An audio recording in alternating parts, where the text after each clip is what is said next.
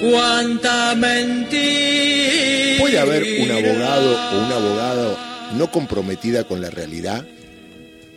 Solo de laboratorio, rata de laboratorio, sin ver la cara a lo que le pasa al pueblo argentino que reclama justicia permanentemente y que pasan los años y a pesar de los juicios, los expedientes, y mire que esta canción tiene años, sienten que justicia no hay. En todo caso hay derechos, normas que crean los hombres, pero siempre uno piensa que el derecho es el camino para acercarse a la justicia. Le decía ayer la máxima de Roque Couture, un maestro uruguayo, jurista, que en los mandamientos del abogado decía, si alguna vez ves en conflicto el derecho con la justicia, lucha por la justicia. Y otra máxima es, en esos mandamientos, el derecho se aprende estudiando, pero se ejerce pensando. Interesante, siempre las repaso porque son muy sabias de hace muchos años. Y la verdad que yo conozco y conocí muchos abogados y abogadas.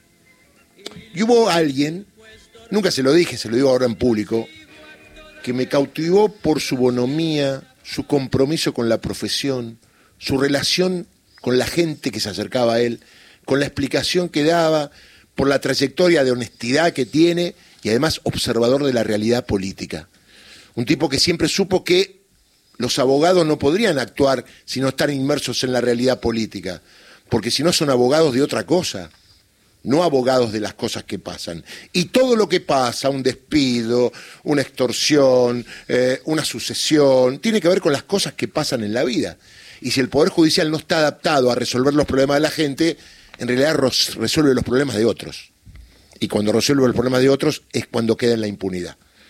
Un gusto saludarlo y quería en él, un hombre grande ya, eh, debe tener más de 60 años, más o menos, nuestro amigo Pedro Kesselman, que es abogado laboralista, fue presidente de la Asociación de Abogados Laboralistas. ¿Cómo va, Pedro? Un gusto saludarlo, feliz día. ¿eh? Muchas gracias, igualmente, colega, y le digo colega con lo que significa compañero de profesión u oficio. Muy bien. Así lo define el diccionario. Y muchas gracias por sus palabras que me, me emocionan y, bueno, este, en fin, no, no puedo decir otra cosa que soy, fui y seré abogado y con todo los, el compromiso que tiene esto, con todo, he cumplido ya más de 60 años de abogado. Ah, pues yo dije 60 para quedar bien, doctor, que se tranquilo. ya bien, igual, las consultas laborales son gratuitas. Pero, pero bueno, ahí seguimos en la lucha por el derecho, como decía von Higgering, mm. y yo creo que yo siempre he tratado de hacer una cosa que es la de luchar por el derecho con los pies en la tierra. Claro. Eh, digamos, uno, cuando sobre todo el laboralista, y más en estos tiempos, pero siempre, siempre, hemos sido no solamente los que hemos litigado, hemos defendido los derechos ante los tribunales, este, asistido a las audiencias, etcétera, sino que además los laboralistas, y yo aprendí de, maestros eh, eminentes que fueron brillantes abogados y muy humanos también, eh, aprendí que uno tiene que ser contenedor de, sentir lo que sufre y lo que padece, ¿no es cierto? Aquel que, digamos, es motivo de injusticia, es víctima de injusticia. este, así que yo me siento orgulloso de ser abogado y sigo trabajando como abogado, por supuesto, con las limitaciones propias de, los años. ¿Por qué estudió abogacía, doctor? Y bueno, yo le digo con toda sinceridad, eh, yo sentí que había una gran injusticia, pero sobre todo también tuve una infancia dificultosa en la relación con mi padre. eh, este, es largo, además, me ha costado horas de terapia, pero digamos, eso más mirar, mirar el mundo, salir, este, qué sé yo, ya en aquellos tiempos cuando era pibe, iba al Colegio Nacional, este, ya había gente que estaba en la calle, no en la cantidad que hay ahora, por supuesto, pero que vivía en la calle o que venía empujando un carrito. Y yo me preguntaba, ¿cómo puede ser que haya gente, y yo que venía de una familia de clase media, caballito, este, podía estudiar y podía tener este, cosas, digamos, que son elementales para un más o menos un buen vivir, digamos así, y había gente que no tenía lo elemental o que vivía en una piecita. Es más, este, yo estudié en un colegio estatal, ahí en Caballito, y vivía en una calle que había una especie de frontera, que era la calle Neuquén, y del otro lado este, era una, en la calle donde vivía, era una cuadra de casas de, humildes, lo que se, llama, se llamaba conventillos, donde la gente vivía en una pieza y demás.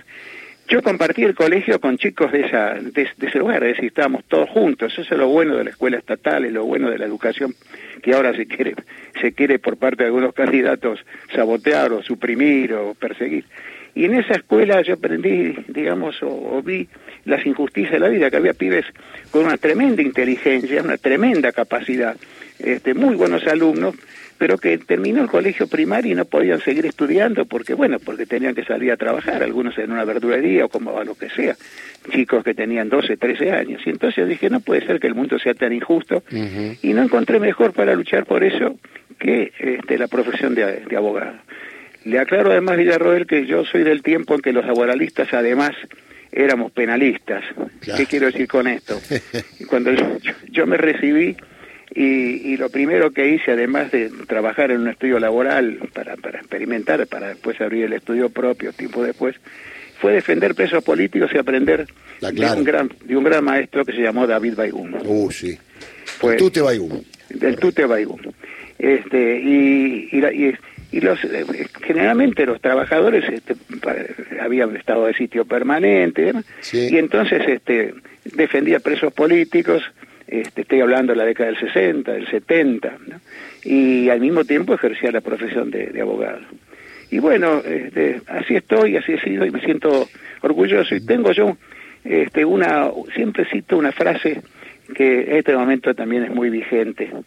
Hace más de 20 años, en el diario Clarín, el gran periodista Oscar Raúl Cardoso hizo un reportaje a Owen Fis.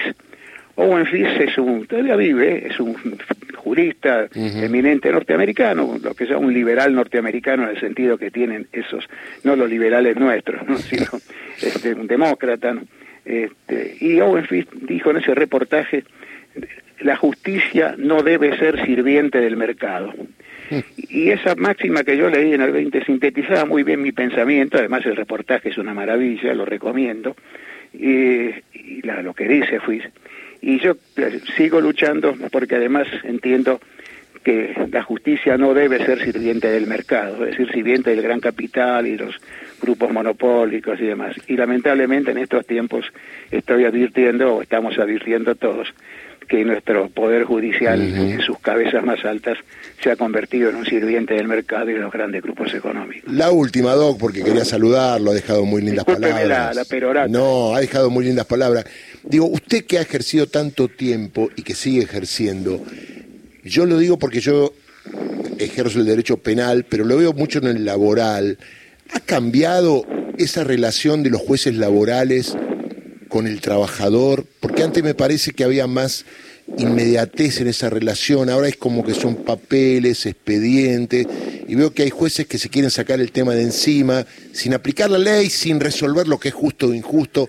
¿Me equivoco yo o es una opinión que tengo de...? Es una realidad, mm. lamentablemente. Hay siempre excepciones, Está claro. pero lo que yo noto es, y sobre todo con el tema de la pandemia y demás, lo que hay es una absoluta, un absoluto divorcio en muchísimos jueces que inclusive es imposible verlo, no sabe, uno no sabe si está en su casa, está en un country o está o va de visita al juzgado o está en el juzgado.